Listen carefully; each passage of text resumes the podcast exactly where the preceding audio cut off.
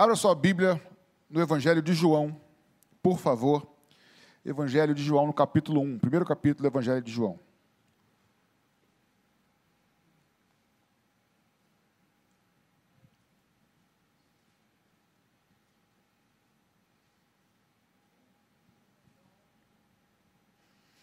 Evangelho de João, capítulo 1.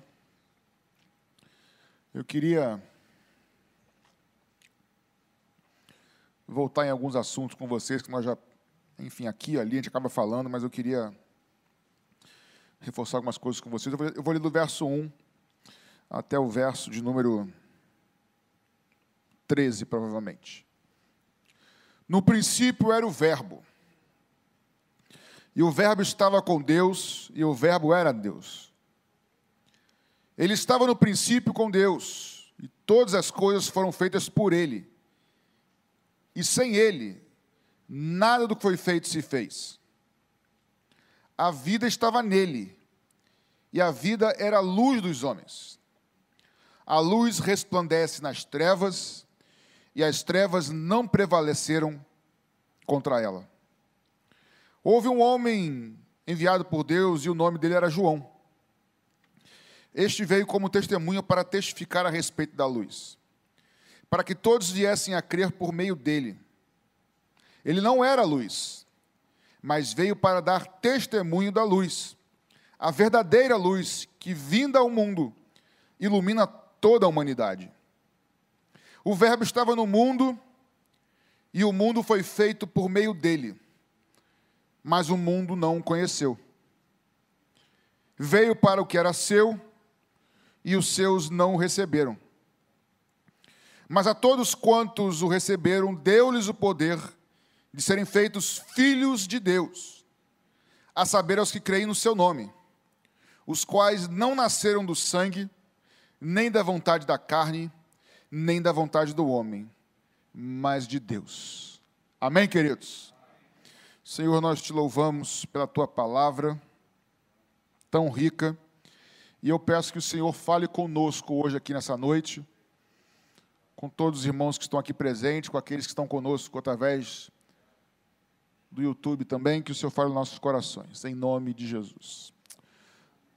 Meus irmãos, esse é um texto clássico, conhecido das Escrituras. Já conversamos sobre ele alguma vez, algumas vezes, não sei, pelo menos uma vez sim. E este texto nos fala, o, o apóstolo João, o Evangelho segundo João. Na verdade, não são quatro evangelhos, tá? É um evangelho só, é uma boa nova só. Evangelho segundo Mateus, segundo Marcos, segundo Lucas e segundo João. E João aqui começa falando daquele que é o centro do evangelho, que é Jesus Cristo. E ele diz que que Jesus é o Verbo, que Ele é a própria vida, que Ele é a luz do mundo, que Ele é o próprio Deus que encarnou e se fez homem por amor de nós. Que o Verbo estava com Deus e o Verbo era Deus. Que Ele estava no princípio e por Ele todas as coisas foram feitas. Jesus é criador de todas as coisas. Às vezes a gente comete um erro teológico de dizer que apenas o Pai é criador, mas não é. O Pai, o Filho e o Espírito, os três são criadores de todas as coisas. E esse Jesus aqui, tão exaltado e, de, e, e corretamente exaltado pelo apóstolo João, apresentado como a própria vida, como a luz do mundo, como autor de toda a criação, como o próprio Deus encarnado, o Deus Filho, de repente ele interrompe dizendo: Mas houve um homem chamado João, o nome dele era João, e ele veio para testemunhar da luz, ou seja, testemunhar de Jesus. E o texto diz: para que todos crescem. O Verbo se fez carne o Criador veio ao mundo. A luz do mundo habitou entre nós. E aí um homem veio preparando esse caminho, que era João Batista, para que todos crescem Verso 6: E houve um homem enviado por Deus chamado João, e este veio como testemunha para testificar a respeito da luz, para que todos viessem a crer por meio dele. Porém, mesmo assim, irmãos, os versos 11, o 11 por enquanto diz que ele veio para o que eram os seus, para o seu, mas os seus não o receberam. O Deus, o Criador, a luz do mundo, o Verbo encarnado, o autor da vida, ele veio ao mundo, foi preparado, foi anunciado, foi, foi um precursor para que todos crescem, mas mesmo assim os seus não o receberam. E sobre esse aspecto, eu já falei aqui uma vez com vocês, vou repetir hoje, já falei uma vez, vou repetir. Porque me estranha, irmãos, porque jude... esses seus, os judeus, eles esperavam pelo Cristo. Ou não esperavam? Esperavam. Eles esperavam pelo Messias. E me perdoe se eu repetir algumas coisas, mas, enfim, às vezes a fixação é, é a repetição traz fixação nisso e é um alerta para a gente. Os judeus esperavam o Messias. Mas quando ele veio, mesmo sendo anunciado por João, para que eles crescem, ainda assim eles não creram. E aí, por que, que eles, eles não creram? Ah, pastor, mas João, Paulo e outros aqui, Pedro, que eram judeus, creram, sim. Mas a nação de Israel como um todo não creu. Alguns exceções. Por que, que não creram?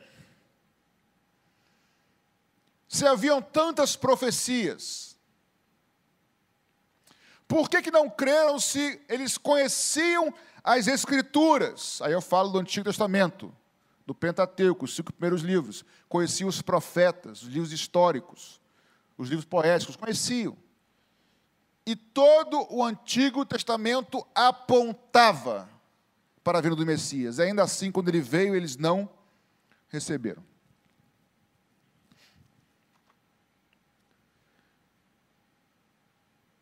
Será que é possível, irmãos, nós esperarmos algo de Deus?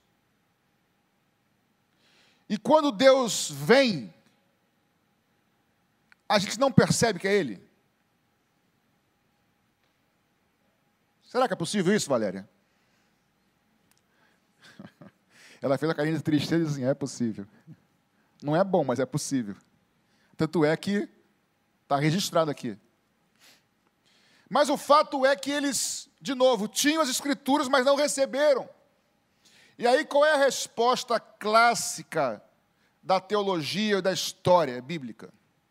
Eles não receberam porque eles estavam sendo é, dominados pelo Império Romano e eles esperavam um libertador, um rei que fosse libertá-los daquele jugo lá de Roma.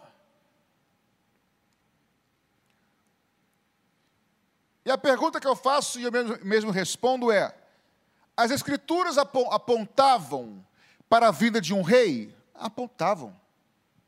Muitas profecias do Antigo Testamento, não vou listá-las aqui agora, elas falam de um reino futuro. Digo futuro, se nós pensarmos Antigo Testamento, que um rei viria para libertar, restaurar um reino, o reino da justiça, o reinado, segundo o reinado do rei Davi, como a pedra, a pedra lá da estátua de Nabucodonosor, lá do profeta Daniel, e outros inúmeros milhões de textos, números inúmeros textos, falando de um reino, de um rei que viria. E eles esperavam esse rei. Só que as Escrituras também falam e profetizam a respeito de um servo um servo sofredor.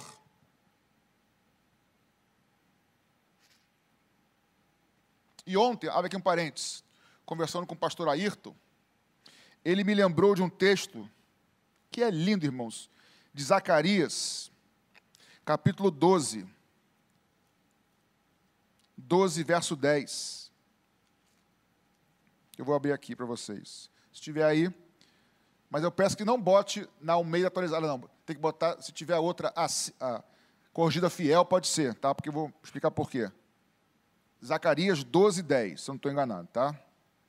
Quem é primeiro, eu ou você? Vamos ver. 12, 10. Achei. Olha esse texto, irmãos. E sobre a casa de Davi, e sobre os habitantes de Jerusalém, derramarei meu espírito de graça e de súplicas. E olharão para aquele a quem traspassaram. Prantear-leão como quem planteia por um unigênito, e chorarão por ele como se chora amargamente pelo primogênito. Quem é o unigênito e quem é o primogênito? Jesus. Só que atende o seguinte: essa tradução aí, como as mais recentes, estão cometendo um pequeno. Não é um erro, mas é uma interpretação que acaba anulando um pouquinho, porque no original em hebraico, está escrito assim: olharão, não é olharão para aquele a quem trespassaram.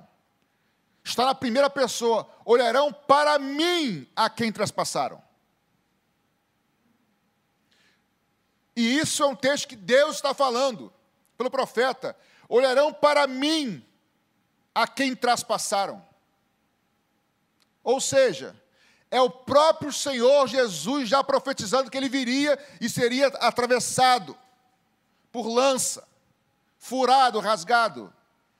Se tiver a CF, deve ter, Corrida Fiel deve ter aí, ou outra antiga, a mim, mas não importa. Quem estuda hebraico aqui sabe um pouquinho, a, a Glaucia não está aqui, mas ela poderia confirmar isso aqui, que o, o sufixo lá, iod lá, do hebraico, ele diz me, tá? Para mim. Olharão para mim a quem traspassaram. Então, o próprio Deus, e tem até um, um, um como é que se diz? Um judeu famoso aí, um, um rabino famoso que se converteu com esse texto, ao ler esse texto. E viu Jesus Cristo aí. Pois bem, voltando para cá.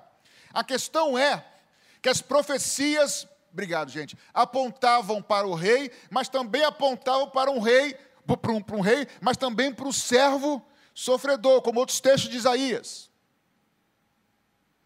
E aí o que eu aprendo é que esses judeus, irmãos, eles não alinharam as suas expectativas com as expectativas com a narrativa bíblica. Eles criaram outro Messias, isso aqui eu já disse aqui várias vezes, eles criaram outro Messias, que não era o das Escrituras. E aí o, o Figs ora aqui, durante o culto, sobre que o Senhor está conosco em todo o tempo. Não foi isso? Nos capacitando, nos fortalecendo.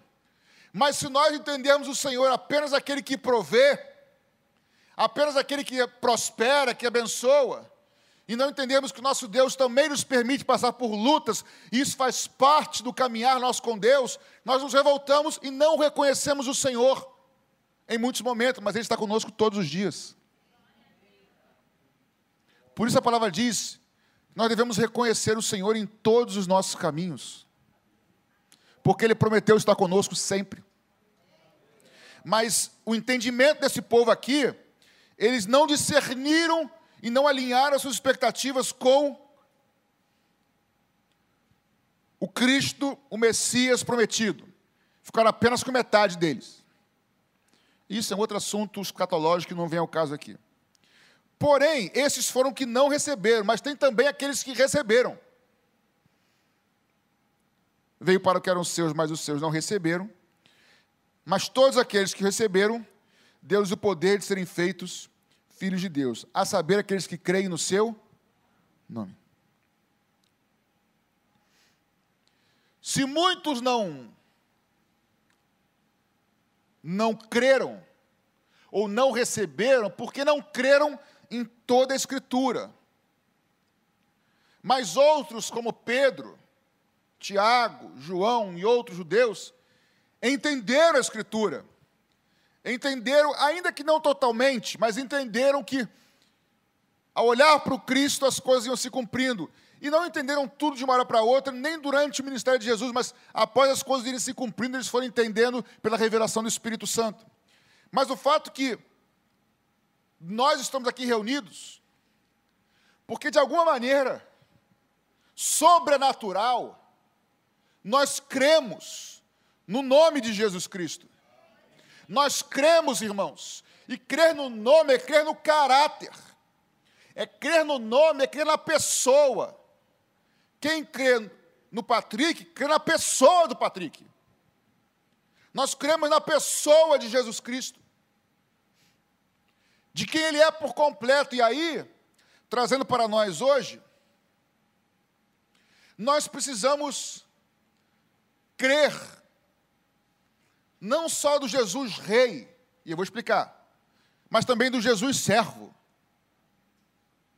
Nós temos que crer tanto no Jesus crucificado na cruz, como Jesus ressuscitado ao terceiro dia. Porque é o mesmo Cristo. Porque a, cruz sem a ressurreição hum, é obra para metade. Mas a ressurreição também sem a cruz também não existe. Porque a ressurreição só é possível quando a gente morre. Isso tem um pouco a ver com o que eu preguei no domingo de manhã aqui. Sobre Jerusalém, quem estava aqui lembra disso. O fato é que muitos hoje querem a vida do Cristo ressurreto, do Cristo glorioso, do Cristo que reina, e querem reinar na terra, sendo cabeça e não cauda querem governar. Mas a verdade é que isso não é possível, irmãos. Hoje, nós somos chamados para viver igual o Cristo servo. E só quando eu morro na cruz para as minhas vontades, meus pecados, é aí que eu passo a viver uma vida ressurreta. Porque o Evangelho é uma proposta de vida ressurreta. É não mais ser escravo do pecado escravo do diabo, porque agora ele me transportou, ele nos transportou, aleluia, do império das trevas para o reino do Filho do seu amor. O Evangelho é nós conseguimos realizar, viver de tal maneira que nós não conseguiríamos sozinhos, mas agora, pelo poder, aleluia, do Espírito Santo é possível. Agora é possível. Vocês lembram do texto que eu citei domingo, quando eu preguei sobre Jerusalém, lá o texto de Lucas 9? que eu disse, que eu citei logo antes, Jesus sobe ao monte da transfiguração, lembram disso? Com Moisés e Moisés, com Moisés, é com Moisés e Elias, quer dizer, com Tiago, Pedro e João, mas aparece lá Moisés e Elias, que eu falei que a visão era de glória, lembram disso? Mas o assunto qual era? De morte. É a mesma coisa, irmãos. Só vive uma vida ressurreta, liberta uma vida santa, Vida santa não é vida de legalismo que não pode, pelo contrário, é uma vida que anda em tanta intimidade, aleluia, com o Espírito Santo, em tanta intimidade com a palavra, que as coisas que não têm valor para Deus vão perdendo valor para nós.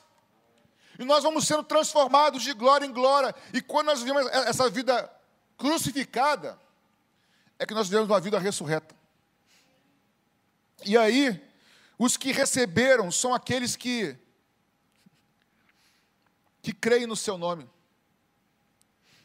Ainda que as coisas muitas vezes sejam contrárias, irmãos.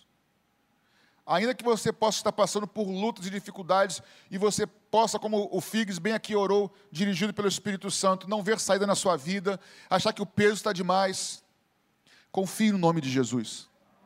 Confie na pessoa de Jesus. Na glória ou na humilhação na bonança ou no sofrimento, Ele prometeu estar contigo todos os dias. Abrace o pacote completo do Evangelho. O Evangelho não dá para você contratar apenas 25 canais. Eu quero um pacote mais barato aqui. Tem gente que quer, quer isso. Senhor, eu quero só o pacote das bênçãos. Eu quero só os filmes de entretenimento. Filme que tem sofrimento, série que no final nego morre, não quero não. Só que não dá para escolher, cara. O o evangelho, não, evangelho não, evangelho é pacote completo. Ou você abraça o evangelho, ou você ama o evangelho, ou você rejeita o evangelho. O evangelho é loucura para os que se perdem, mas é o poder para nós, que nos salva, que nos limpa, que nos purifica, que nos transforma e nos promete uma eternidade na presença do nosso Deus. Amém, queridos? Então abrace o Cristo por completo. E esses que receberam, diz o texto, somos nós. Nós, se abraçarmos todo o Evangelho, ele diz que é dados o poder de serem feitos filhos de Deus. Aqui no nosso meio evangélico, irmãos, na igreja, às vezes nós ouvimos pregações que às vezes se repetem alguns temas, alguns assuntos, e a repetição é boa para a fixação, mas às vezes a repetição pode cair na rotina e a gente desvalorizar alguns princípios bíblicos. Se você fala que, pregando que Cristo morreu na cruz, agora se você fala que está vendo o anjo aqui, vai ser um glória a Deus, aleluia. Porque Cristo morreu na cruz, a gente ouve todo domingo, toda segunda, toda terça. Mas é a cruz que deve queimar no nosso coração, irmãos. A cruz que está aqui, ó, é o centro do Evangelho. E ela está vazia, irmãos. E ela está vazia porque o nosso Senhor ressuscitou o terceiro dia. E creia você ou não, veja você ou não, sinta você ou não, Ele está no nosso meio, o Criador, o Senhor, Ele está no nosso meio, Ele é poderoso para nos tocar hoje. Loucura para quem não crê. Mas quem crê, experimenta e sabe que é verdade, é o poder de Deus. A esses, a nós, é nos dado o, o poder não é nem o privilégio, que também é, mas é o poder. Você entende que é o poder de ser feito filho de Deus? Há um poder, irmãos, em ser feito filho de Deus. O filho de Deus é poderoso. Dá glória, mas abaixa sua bolinha um pouquinho. Nós somos poderosos porque nós não somos nada, mas Ele habita em nós. Nós passamos a ter poder porque eu não posso nada, mas eu posso todas as coisas naquele que me fortalece. É um poder ser filho. Aí ele diz: nascido não do sangue. Por que do sangue? Porque talvez aqui no raciocínio ele veio para o que eram os seus, mas os seus não receberam. A, a, a filiação de Deus não é pela, pela descendência judaica.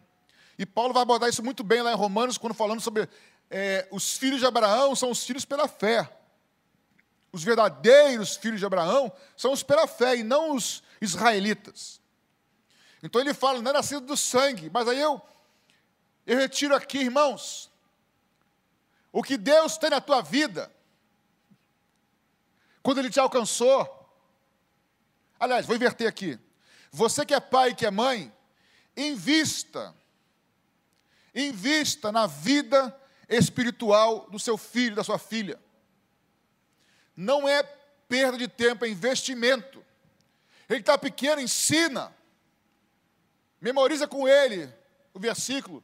Brinca com os brinquedinhos. Não sei se eu já contei aqui ou não.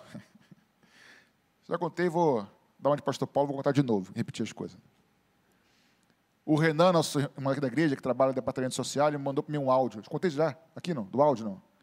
Ele falou, pastor, ele está ensinando o filhinho dele, de, sei lá, quanto pequenininho, o Davi a... História, história da Bíblia, né? Tem a BD aqui, ele volta, ah, aprendeu o que hoje? Ele fala, pequenininho. Aí ele falou assim, filho, quem foram os três homens que subiram para o céu? Quem foram? Já ensinou para ele, né? Davi é Jesus, ele fala Jesus, Elias, aí repete, Jesus, tá, Davi assim, pequenininho, Jesus, quem mais? Davi, Elias, Jesus, Enoque, Jesus, pastor Patrick, aí, aí, aí ele, não, pastor Patrick não, você quer, mandou gravando, ele está gravando, aí eu morri de rir, não, não, ah não, tá, tá, só, só Enoque, Elias e, sei lá, porque foi o pastor Patrick, entendeu? Eu falei, ainda não fui não, gente, tamo junto, vamos, vamos junto, não vamos, irmão? Aí eu morri de rir, ele falou, pastor, morri de rir, estava gravando. Ele falou, Enoque, Elias, Jesus pastor Patrick, era quatro, né? Eu falei, não fui não. Mas ele está ensinando o filhinho dele, cara, a Bíblia. Quem foi que foi na, na barriga lá do peixe da baleia? Ah, mas por que ele não foi? Ah, porque ele não obedeceu Jesus, Deus, no cara, está aprendendo lá. Ensina o teu filho. Porém, quando teu filho crescer, a decisão vai ser dele. Né? A decisão vai ser dele. Mas o inverso também se aplica. O que Deus, aí eu queria falar, o que Deus tem na tua vida, minha irmã, meu irmão, o que Deus tem na minha vida, não tem a ver, entre aspas, com os nossos pais. Não é de sangue. Não é porque você é filho de pastor, ou filho de crente, ou neto de crente, que você é crente. Não é porque o teu avô é filho de Deus, que você agora é neto de Deus, sei lá, bisneto de Deus. Não tem isso. A decisão é sua. Pastor, mas a, a história da minha família foi assim, assim, assim. A sua pode ser diferente. O que Deus tem na nossa vida, irmão, Ele é poderoso para que, quebrar. Ah, mas a meu fulano é assim. Foi assim por um motivo XY. Mas se você crer no nome de Jesus, entregar o teu coração, Deus tem uma história de novo nascimento e nova história para você. Mas o casamento deles foi assim, mas o seu pode ser diferente. A relação do meu pai comigo foi assim, mas a sua com seu filho pode ser muito diferente. Ah, mas na outra igreja foi assim, aqui pode ser diferente. Por mais que Deus use pais, para educar e tem que educar, que eu falei anteriormente, mas nós que somos filhos, a decisão final é nossa, gente. Eu vou viver uma história diferente com o meu Jesus. Eu vou crer no nome dele em todos os momentos. Eu vou lutar contra as minhas mazelas, que eu não consigo resolver, mas eu sei que meu Deus é poderoso para me capacitar. Não, é, não vem de sangue, de genealogia e nem de carne. Aqui quem gera é o próprio Deus em nós. É o próprio Espírito Santo que nos faz nascer de novo. E não importa se o outro, se teu esposo, sua esposa, seu pai, sua mãe, seu filho ou amigo, se eles querem, se eles falam bem, se eles falam mal, se eles ridicularizam, o que Deus tem na tua vida, Ele tem na tua vida. Seja fiel que Deus vai cumprir. Ah, mas pastor, falaram para mim, não importa o que falaram, o que importa é o que a palavra diz a teu respeito. Ah, pastor, mas falaram que eu sou assim, o que a palavra diz de você? Acabei de ler. Se você crê no Senhor Jesus, você é filho. Você tem um pai que cuida de você. Aí eu estava falando que às vezes a gente repete coisas e perde o sentido, né? Meio que se esvazia o conteúdo do sentido. A figura de pai e filho não é figurativa, não, irmãos. Nós nascemos de novo mesmo. Uma nova natureza. Nós temos um pai que cuida da gente todos os dias. Está difícil, irmã? Está pesado? Você tem um pai que cuida de você. Corre para os braços desse pai. Chora com ele. Pede ajuda a ele rasga o coração com ele, não é figurativo. Você tem um pai que cuida de você e de mim. Mas se fosse meu pai, não permitiria isso, será? Que raciocínio é esse? Que pai é esse humano que não deixa o filho crescido ir para a rua porque pode ser atropelado? Que pai que não deixa o filho ir para a escola porque pode acontecer alguma coisa? Gente, tem que crescer na vida, tem que crescer. Deus conhece a gente. Só que tem uma coisa assim. Ah, mas se nós morrer, irmãos, crente não tem medo da morte. Ninguém quer morrer. Mas eu, eu sei, e você sabe, que o dia que nós fecharmos nossos olhos aqui, e essa é a esperança que ninguém rouba da gente, irmãos, que o Evangelho é verdadeiro. O Evangelho não é uma religião, o Evangelho não é mais um caminho, o Evangelho é, o caminho de volta para a presença do nosso Criador, é o nosso Pai. Eu fecho o olho, o olho aqui e eu estou eternamente na presença do meu Deus, do teu Deus. A morte não mais nos escraviza, não nascido de carne, da vontade dos outros, mas de Deus. Foi o Senhor quem te amou primeiro, é o Senhor que te escolheu, é Ele que te chamou e é Ele quem te capacita. Tenha nessa noite, irmão, o seu coração encorajado a confiar no nome de Jesus em todo o tempo, a abraçar o Evangelho por completo, na certeza de que nada, eu digo, nada foge ao controle do nosso Pai. E eu falo do pai para filhos. Na verdade, nada foge ao contrário de Deus em todos os aspectos, mas quando se trata de pai e filho, ele faz com que todas as coisas cooperem para o teu bem. As lágrimas, as dores, os sofrimentos, os porquês da vida. Pastor, tu está aí falando, pastor, É que tu não sabe a minha vida. Você sabe a minha? Então, assim, irmãos, todos nós temos dramas. Posso fazer uma pergunta aqui sincera, sem ninguém se expor? Só levante a mão genericamente. Quem aqui tem perguntas, por exemplo, mas por que Deus? Por quê? Só eu que tenho isso? Aí, pode levantar a mão com sinceridade. Eu tenho, irmão. Eu tenho. Hermínio, eu tenho pergunta, mas por que, Senhor? Mas como pai, nem tudo ele diz para a gente. Quem aqui é pai já falou assim, meu filho, é porque é. Mas por quê? É, é para fazer, faz. Já não falou para o seu filho isso já? Dá, dá, dá um sorrisinho nervoso, pode dar. É, já fez. Já fez, já? Já fez, é, tem que fazer. É porque é. Depois você até fala, se for o caso, mas às vezes não fala. Tem coisa que Deus vai falar, tem coisa que Deus não vai falar. Mas é teu pai. Creia, confia que Ele te ama. Entrega o teu coração a Ele. Feitos filhos de Deus. Isso é poder, gente.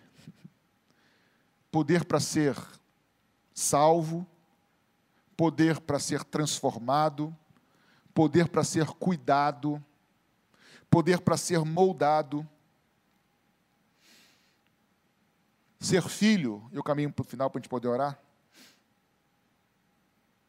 Significa basicamente três coisas, ser filho. Basicamente três coisas, rapidinho.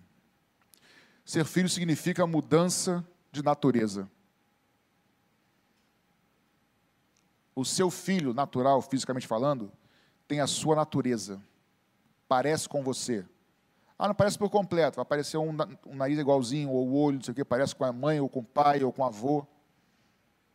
Eu, por exemplo, tenho 1,90m. Meu pai era, era baixo, minha mãe também baixinha, mas meu avô era alto. Acho que eu puxei meu avô, então. Eu tenho certeza que eu era filho do meu pai, porque eu era cara do meu pai.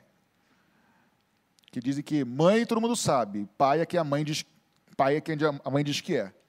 Só que no meu caso não tinha nem como fugir, porque eu era a cara do meu pai, sou a cara do meu pai. Mas ele era mais baixo e eu sou bem alto. Mas filho tem a natureza do pai. Então, poder para ser filho de Deus significa que eu andava numa direção.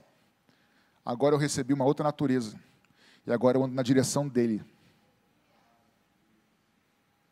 Ser filho de Deus é, voltar a ser cada vez mais imagem e semelhança do nosso Pai. É ser cristão, irmão. Ser cristão não é sentar no banco somente. É viver diferente. É agir diferente. E nesse aspecto do cristianismo é muito prático. É amar quando ninguém ama.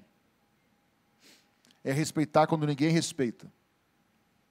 E amar e respeitar não tem nada, nada a ver com concordar ou não concordar. Nada a ver. Quem, quem é mãe aqui sabe. O maior exemplo é a mãe, que ama um filho mesmo com as burradas do filho. Então você pode amar mesmo sem, sem concordar. Ser cristão é ser íntegro, é ser justo como Ele é, é ser bom como Ele é, é ser amoroso, amável como Ele é, é ser reto como Ele é, e assim por diante. Ser cristão é nova natureza, é a imagem de Deus, ou ser filho, melhor dizendo. E ser filho, por último, é ter uma herança. É a nossa herança, irmãos. Pode vir governo, pode trocar governo, pode perseguir a gente. A nossa herança, ninguém rouba de nós. A nossa herança, o que é nosso, irmãos, ninguém tira da gente. Ninguém rouba, ninguém desvia. A nossa herança, ela está guardada preciosamente com o Senhor. E Ele é poderoso para nos retribuir todas as vezes que nós cremos no nome dEle. Então, vamos abraçar toda a revelação de Jesus. O servo e o rei. O humilhado, o crucificado e também o exaltado Porque aí nós nunca vamos ser frustrados. Nós vamos entender que Ele me ama, não depende da situação, Ele me ama. Me dando ou não o que eu peço, Ele me ama. Respondendo a minha oração como eu quero ou não a sua oração, Ele te ama. Ele prometeu estar com você todos os dias. O Senhor é teu Pai. E Ele vai contigo todos os dias, até aquele grande dia. Portanto, eu peço a Deus, como o Figs orou, que nas tuas lutas, nas tuas dificuldades, nos teus dramas, que o Senhor te fortaleça com essa fé. Uma fé inabalável de crer no nome, na pessoa, no caráter de Jesus Cristo que morreu por você, te comprou com preço de sangue, que é o seu proprietário hoje. E o Deus Pai, que é o teu Pai, o meu Pai, que cuida de nós, que nós confiemos nesse amor de Pai todos os dias nas nossas lutas e adversidades. Amém, meus irmãos? Fique de pé no seu lugar, eu quero orar com você nesse momento, são 20 para as 9. Vamos orar, depois vamos terminar e vamos estender nossa oração até as 9 horas. Aleluia. Você recebe essa palavra do teu coração essa noite, querido? Feche seus olhos no seu lugar. Aleluia. Aleluia. Feche seus olhos. Comece a orar ao Senhor nesse momento. Mesmo antes de eu dirigir em oração, comece. Comece a orar ao Senhor, apresentando teu coração a Ele pedindo a Ele que te ajude a crer no Evangelho completo, ajude a você a entender e confiar no Senhor em todas as circunstâncias. Peça ajuda ao Senhor para que você não se frustre com as situações adversas. Às vezes nós nos frustramos, mas nos ajuda a reconhecermos o Senhor em todos os nossos caminhos. Abre seus lábios, eu quero incentivar você a começar a orar. O Espírito de Deus está nesse lugar, querido, tenha certeza disso. Aquele que está falando contigo, que está ministrando teu coração, está no nosso meio nessa noite. Isso. Rasga o teu coração diante dele. É o teu pai. É o teu pai. É o teu pai que te amou primeiro Antes de você o amar, Ele te amou primeiro. Aleluia. Ele nos amou primeiro. E Ele começou uma obra linda na sua vida, na minha vida. E esse mesmo Deus é fiel para completar essa obra. Senhor Jesus, muito obrigado porque tu és a própria vida. Tu és a luz do mundo, o Verbo de Deus, o Deus Filho, o Criador de todas as coisas. Tu vieste ao mundo por amor de nós. Muitos não te receberam, mas o Senhor, aprove o Senhor tocar em nossos corações. E nós cremos no Teu nome no poder que há no teu nome. O poder que há no teu nome, Jesus, é o poder de trazer criaturas à posição de filhos. E eu te louvo porque um dia o Senhor me comprou. Eu te bendigo, Jesus, porque um dia o Senhor me alcançou. Eu te louvo porque um dia o Senhor alcançou a minha irmã, meu irmão. Eu te louvo porque um dia o Senhor resgatou esse homem, resgatou essa mulher. Eu te louvo, Jesus, porque o Senhor continua operando isso hoje. O Senhor continua chamando homens e mulheres para a tua família, para a tua casa, para serem filhos do Senhor. E eu te louvo porque há poder no nome de Jesus Cristo, no teu nome, Jesus. Poder para salvar Aleluia, poder para curar, poder para libertar, poder para abrir e poder para fechar. Há poder no teu nome, Jesus. Eu te louvo por isso, Jesus.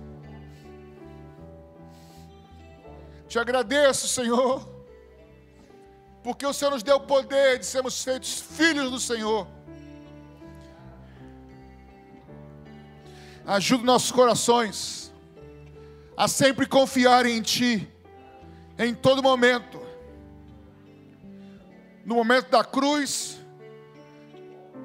no momento da ressurreição, da tristeza ou da alegria, nos ajuda a confiarmos em Ti, porque Tu és um Deus que nos restaura, Tu és um Deus, Senhor, que nos limpa, Tu és um Deus, Jesus, que nos cura, Tu és um Deus que nos incendeia, que nos guarda, que nos fortalece, Tu és um Deus, Jesus, que está conosco todos os dias. Glórias ao Teu nome.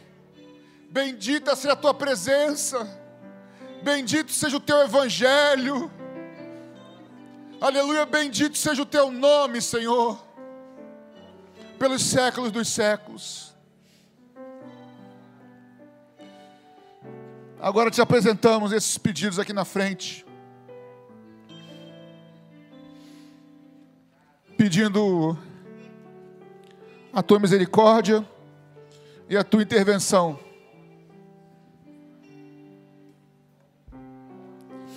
Abençoa esses pedidos, essas famílias aqui, Senhor, para a glória do Teu nome. Despede-nos em paz.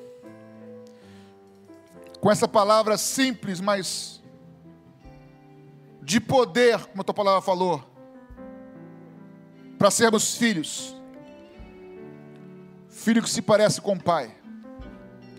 Despede-nos em paz, com esse poder, com essa convicção com essa paz, com essa certeza de que somos filhos amados do Senhor e que nada venha nos separar de Ti, Senhor, para a glória do Teu nome. E que a graça do nosso Senhor e Salvador Jesus Cristo, o amor de Deus, o nosso Pai, e a presença do Espírito Santo, seja com todo o povo de Deus, desde agora e para todo sempre. Amém.